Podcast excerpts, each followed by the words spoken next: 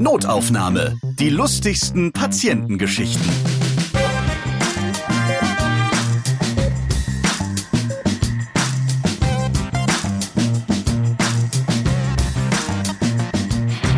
Endlich wieder die lustigsten Patientengeschichten. Wobei, dieses Mal drehen wir den Spieß ja um. Heute erzählt ihr, welche lustigsten Geschichten ihr als Patienten mit euren Ärzten erlebt habt. Was ist euch unterhaltsames oder kurioses beim Onkel Doktor passiert? Wir hören gleich eure Stories. Ich bin Ralf Potzus und ich möchte mich bei euch bedanken. Nach meinem Aufruf haben sich so viele Notaufnahmehörer mit ihren Stories gemeldet, dass ich euch jetzt schon sagen kann, es wird wieder so ein Special geben. Ja, wir können gar nicht alle Geschichten senden. Wenn ihr also noch nichts vom Pot Ever Team gehört habt, Vielleicht seid ihr das nächste Mal mit eurer unterhaltsamen Ärzte-Story dabei. Danke für so viel Feedback. Meldet euch auch gerne weiter an an notaufnahme.potever.de. So, jetzt geht's aber los mit Marie aus Nürnberg. Hallo. Hallo Ralf. Zugezogen nach Nürnberg bist du, um es ganz korrekt auszudrücken. Richtig, genau. Und du hast dich auch gemeldet unter podever.de slash mitmachen, weil wir drehen ja den Spieß heute um und jetzt erzählen mal ja die Patienten über ihre lustigen Begegnungen mit den Ärzten. Also du bist nach Nürnberg gezogen und bist dann da irgendwann beim Arzt gewesen. Genau, es war nämlich so, ich hatte Probleme mit meinem Fuß und bin dann zu so einem Orthopäden gegangen und komme ursprünglich aus NRW, also so sprachtechnisch eher so Hochdeutsch, würde ich mal sagen. Und ähm, das ist aber auch etwas übertrieben, mein Kind. ja, fast. Nee, genau. Also mit Dialekten habe ich es auf jeden Fall nicht so. Ich verstehe nicht so viel, war dann bei diesem Orthopäden. Der hat mir dann irgendetwas gesagt, woraufhin ich dachte, okay, ich soll die Socke ausziehen damit er sich meinen Fuß angucken kann. was, was hat er gesagt? Was hast du da verstanden? Ich weiß es nicht. Irgendwas von wegen, ja, ich, ich weiß es wirklich nicht mehr. Aber ich habe dann halt die Socke ausgezogen und hat er mich ganz seltsam angeguckt, woraufhin ich dann dachte, ah, okay, vielleicht hat er mich doch nicht gefragt, ob ich mal die Socke ausziehen könnte.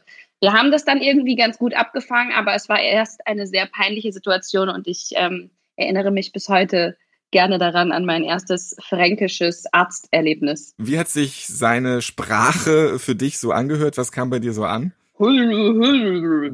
Socke. Socke, genau. Ja, das ist dann natürlich eher schwer. Okay. Hat er dich dann mit der Socke wieder behandelt oder dann am nackten Fuß? Was war ihm lieber? Nee, dann schon am nackten Fuß irgendwann. Irgendwann habe ich dann da Spritzen reinbekommen. Das war auch nicht so wundervoll, aber ähm, wir haben uns dann, glaube ich, doch darauf geeinigt, dass Spritze durch Socke nicht ganz so gut ist. Also die Verständigung hat dann irgendwie mit Händen und Füßen in Franken funktioniert. Und jetzt lebst du da schon eine Zeit lang. Verstehst du mittlerweile die Menschen dort? Mittlerweile ja. Mittlerweile ist es mein allerliebster Lieblingsdialekt.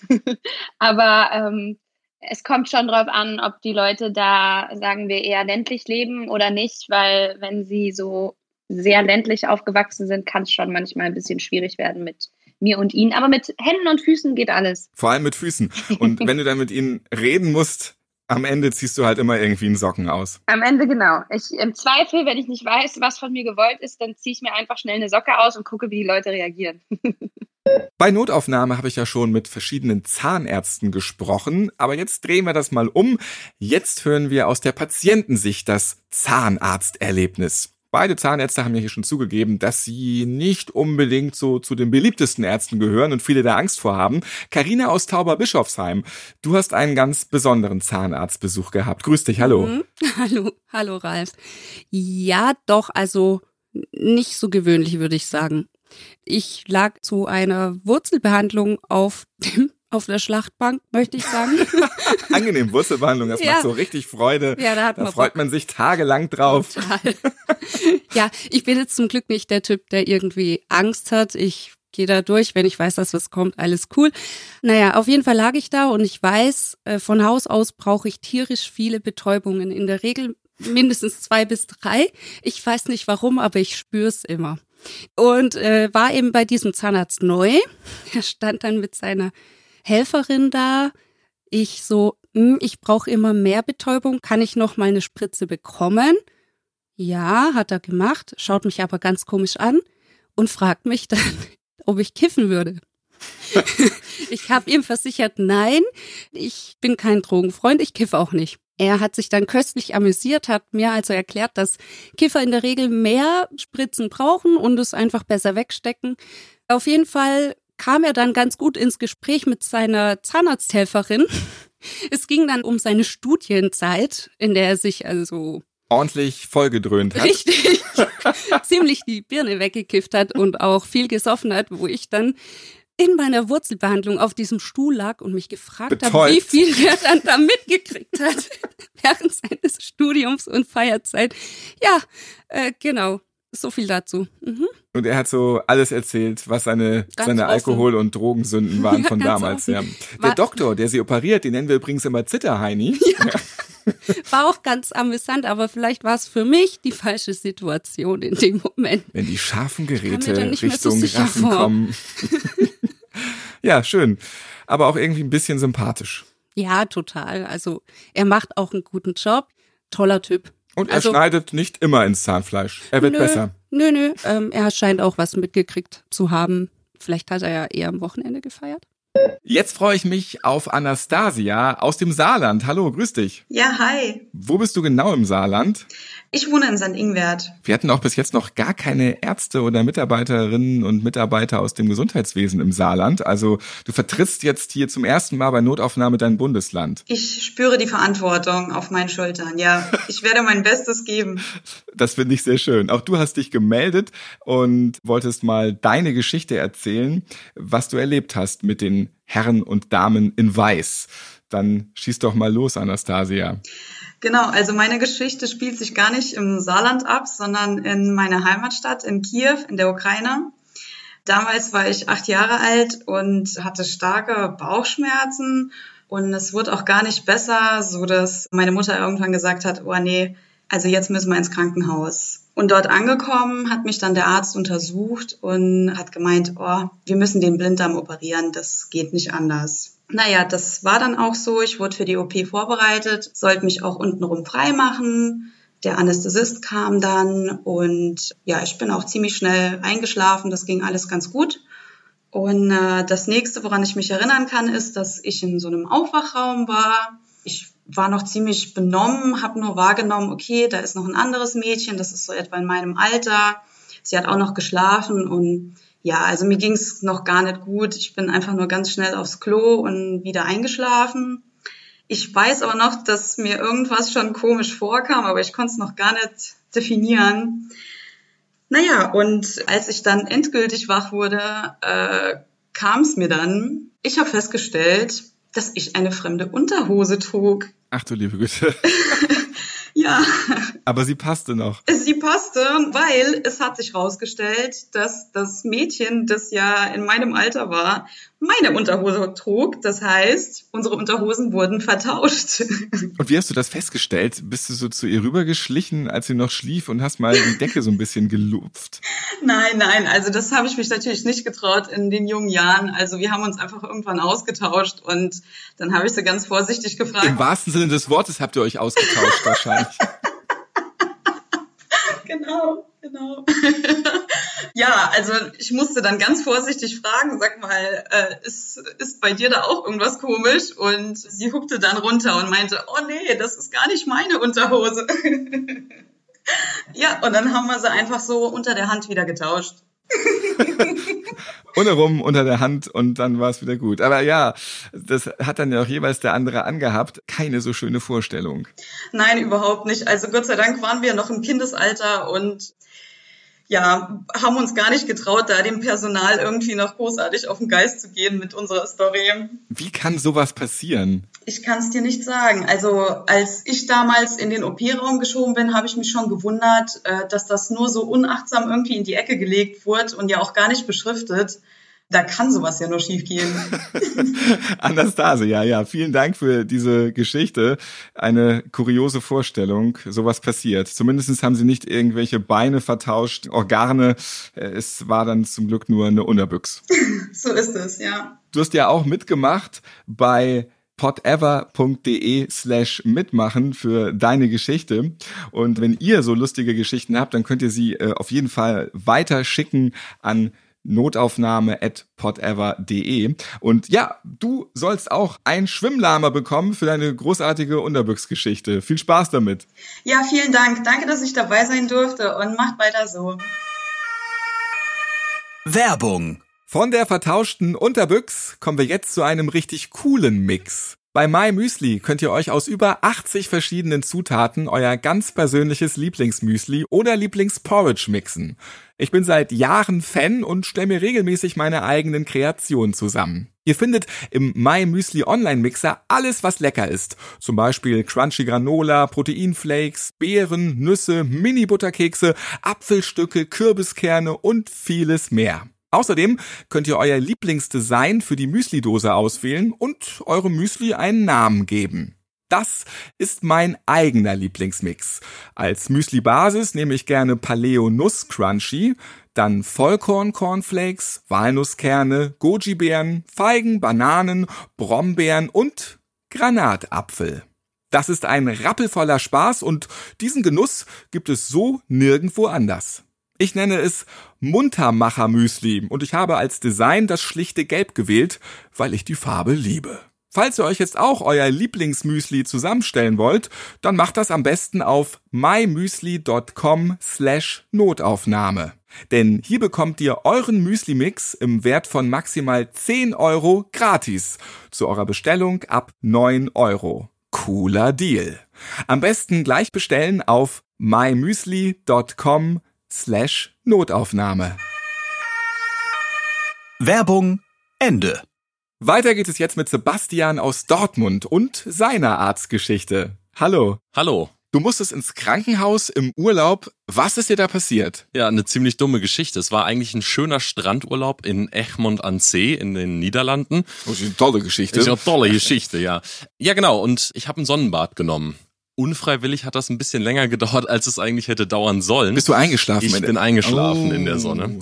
Und mir ging es danach überhaupt nicht gut, ne? So Übelkeit, mir war schwindlig und dann haben mich meine Freunde ins Krankenhaus geschleift. Vor allem warst du auch feuerrot. Feuerrot war ich und das war, glaube ich, auch der Grund, warum ich dir heute diese Geschichte erzähle. Denn ich bin dann im Krankenhaus gewesen und ich konnte mich natürlich auch kaum bewegen, weil es tat alles weh. Jede Bewegung bei so einem Sonnenbrand tut dann ja auch weh. Genau, und dann äh, war ich in der Notaufnahme und dann kam eine tolle holländische Ärztin, die ich natürlich überhaupt nicht verstanden habe, weil sie ja nur holländisch mit mir gesprochen hat. Und jedes Mal, wenn sie reinkam, hat sie angefangen zu lachen ohne Ende. Also ich lag auf dem Bauch in diesem Behandlungszimmer und sie kam rein und jedes Mal, wenn sie reinkam, fing sie an zu lachen. Und, und ich habe natürlich überhaupt nicht verstanden. Vielleicht. Ja, das war meine erste Intention. Später klärte sich das Ganze dann ein bisschen auf. Während ich da lag, muss ein Blatt auf meinen Rücken gefallen sein. Und genau an dieser Stelle an meinem Rücken war natürlich nichts rot, sondern es war noch schneeweiß, denn ich bin von Natur aus einfach ein sehr heller Hauttyp. Ja, und dann war da ein schöner Abdruck ganz formgenau von diesem Blatt auf meinem Rücken drauf. Und das war der Grund, warum sie mich immer ausgelacht hat und ich das natürlich überhaupt nicht verstanden habe. Am Ende haben wir natürlich aber beide sehr gelacht. Da gibt's auch die Partyspiele am Strand, wenn der eine eingeschlafen ist, da macht man da mit Absicht so, so Sonnencreme drumrum oder lässt was frei, dann hat man da auf einmal dann einen Penis oder irgendwas dann drauf gemalt. Ja. Das heißt, du wurdest von der Natur so verändert. Ja, die Natur wollte mir, glaube ich, einen kleinen Streich spielen.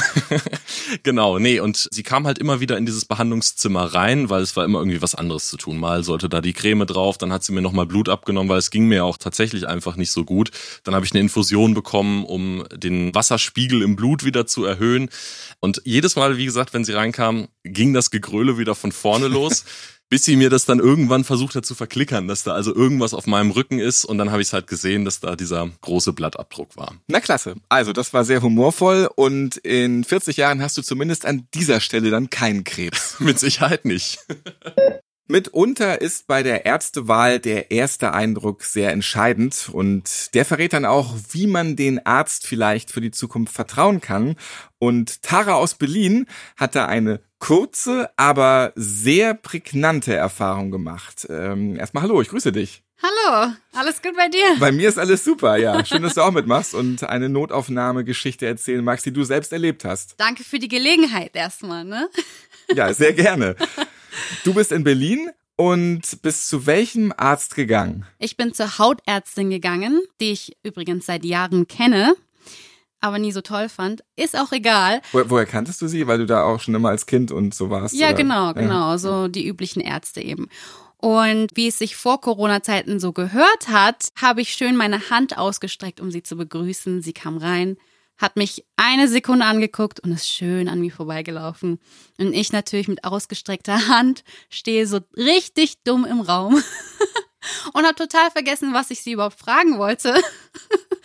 und ja, das war total peinlich und bis heute denke ich öfters mal daran, ja. Die hätte ich einfach weggedisst.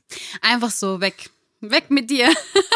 und danach bin ich nie wieder zu ihr hingegangen. Ja, siehste? Ja, Pech gehabt. Das hat sie jetzt davon, die Alte. Ja. Ich nenne ihren Namen nicht, aber sie weiß, wer sie ist. Also liebe Grüße nach Berlin. Ja. Ich meine, ich verstehe es ja auch. Als Arzt hast du am Tag mitunter in deiner Praxis 30, vielleicht sogar 40 Patienten und jeder will einem die Hand schütteln und jeder hat Keime, Bakterien. Man weiß nicht, was er vorher mit seiner Hand gemacht hat da dran. Ja, ich verstehe es ein bisschen als Arzt, dass man halt einfach nicht immer die Hand schütteln möchte. Du musst dich sowieso ständig desinfizieren, aber man kann einen ja vielleicht dann freundlich zunicken oder irgendetwas machen in diese Richtung. Genau, es kam mir sehr arrogant und ähm, wegscheuchend vor und eine Erklärung wäre gut gewesen zum Beispiel. Ja, zum Beispiel, ich hasse dich, du kotzt mich an.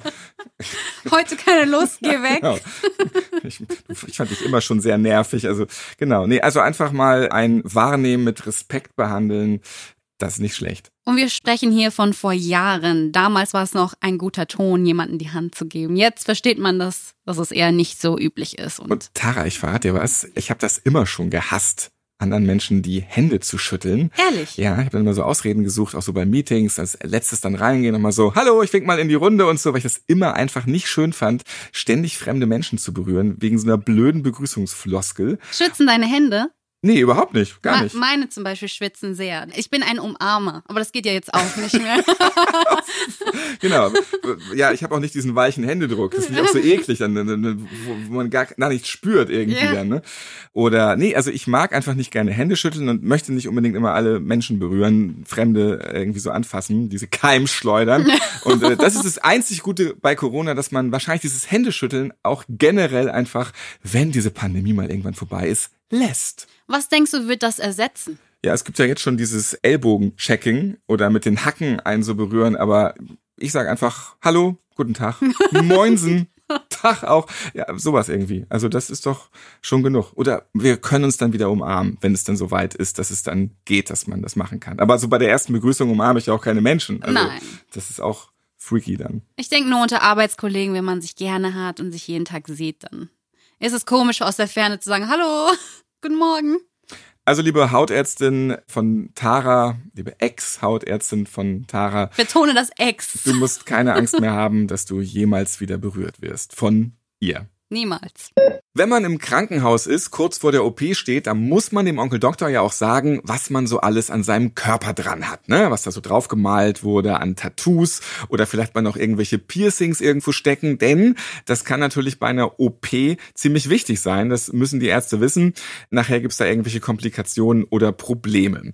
Und so ein Ärztevorgespräch hat auch Monika aus München gehabt. Ich grüße dich. Hallo Monika. Hallo Ralf, grüß dich. Schön, dass du bei Notaufnahme dabei bist und schön, dass du ein Fan von Notaufnahme bist. Du bist seit der ersten Folge dabei, richtig? Ja, zumindest nachgehört. Wo bist du eingestiegen? Oh, kann ich gar nicht mehr sagen. Ich habe die dann alle ruckzuck am Stück runtergeladen und einfach alle durchgehört. Ich weiß gar nicht mehr zu welchem Zeitpunkt, aber ich konnte dann einfach auch nicht mehr aufhören. Du hast dich auch gemeldet über notaufnahme.podever.de, weil du eine Geschichte loswerden wolltest, die du im Krankenhaus erlebt hast. Ja, dann schieß mal los. Es war die Visite und es ging darum, was so alles an deinem Körper dran ist. Ja, also ich lag im Krankenhaus und das war kurz vor meiner OP. Also ich glaube, am Nachmittag hätte ich operiert werden sollen.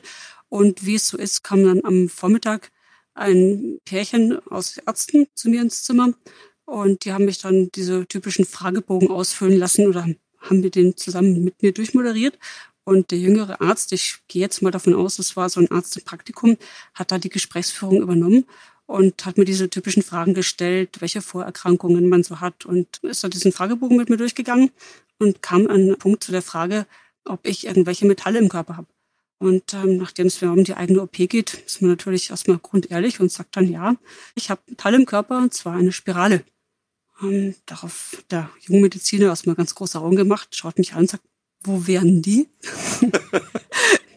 die äh, junge Ärztin daneben hat mich dann nur so angeschaut und ich äh, war so baff und perplex. Ich konnte das nur auch gar nicht mehr antworten. Ich habe dann nur kurz äh, den Augenkontakt zu ihr gesucht und es war dann so das Einverständnis unter Frauen, mir zu sagen, nee, also sie klärt das dann im Nachgang mit ihm und äh, haben dann den Fragebogen einfach nur weiter beantwortet.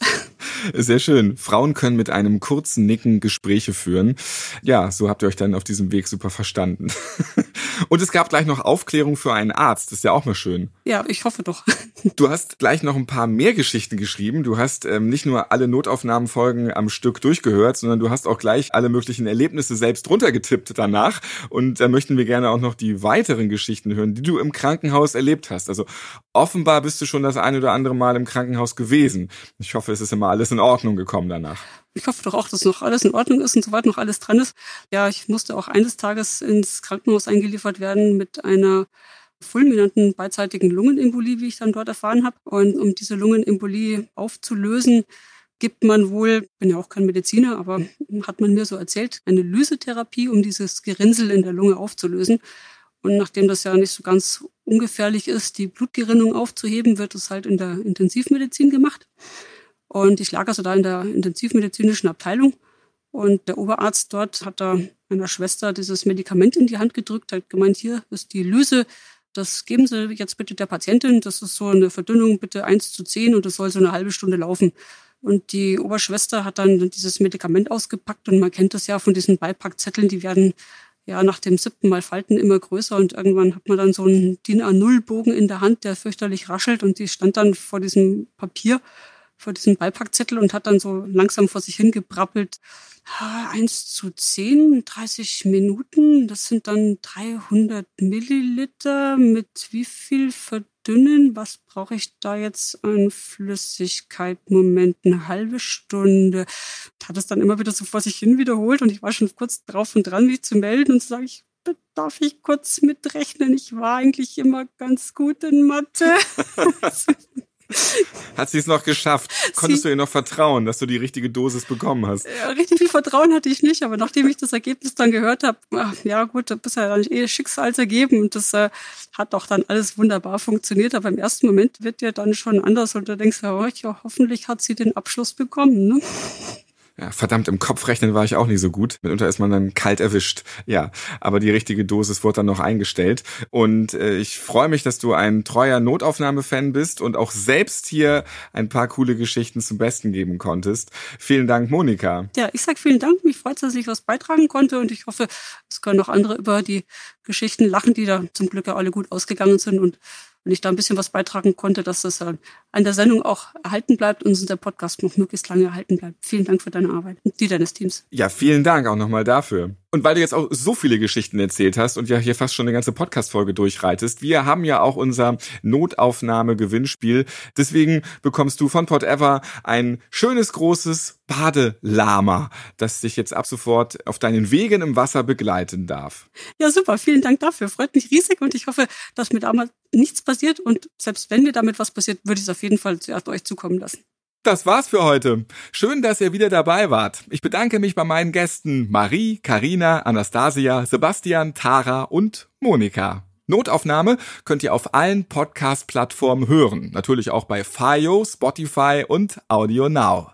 Ich bin Ralf Potzus und ich freue mich, wenn ihr euren Freunden erzählt, dass es diesen Podcast gibt. Abonniert ihn gerne und empfehlt ihn weiter. Liked ihn, ja, und hört euch auch gerne mal die bisherigen Folgen an. Natürlich auch die kommenden. Bis zum nächsten Mal. Ich freue mich. Notaufnahme. Die lustigsten Patientengeschichten. Ihr seid Ärztin, Arzt oder Arzthelfer, ihr arbeitet im Gesundheitswesen, ihr habt auch unterhaltsame Geschichten mit Patienten erlebt, dann schreibt uns gerne an notaufnahme@podever.de. Und nächstes Mal hört ihr ich hatte mal einen Patienten, der hatte immer seine eigene kleine Metallpyramide dabei und hat sich dann mit dem Homöopathikum unter diese selbstgebastelte Metallpyramide gelegt und hatte dann einfach ein Gefühl von passt oder passt nicht. Er hatte eine kleine Pyramide sozusagen für den To-Go-Bereich, weil er dann eben ein paar Mal bei mir gewesen war und dann auch so die Raummaße ermessen konnte, hat er dann eben seine große Pyramide mitgebracht, in der er wirklich tatsächlich als erwachsener großer Mann sich drunter legen konnte. Und das war so eine Pyramide zum Ausklappen oder ist er mit dem Riesending durch die Tür gekommen. Äh, Nein, nein, und da war er auch sehr stolz drauf, wie er sich die gebaut hat und ähm, wie die sich auch zusammenklappen ließ. Es ist halt immer so ein lustiger und tragischer auch Aspekt, weil er quasi ohne dieses Konstrukt dann auch nirgendwo mehr hin konnte und sich nirgendwo mehr sicher gefühlt hat. Notaufnahme. Die lustigsten Patientengeschichten. Eine Produktion von Pot Ever.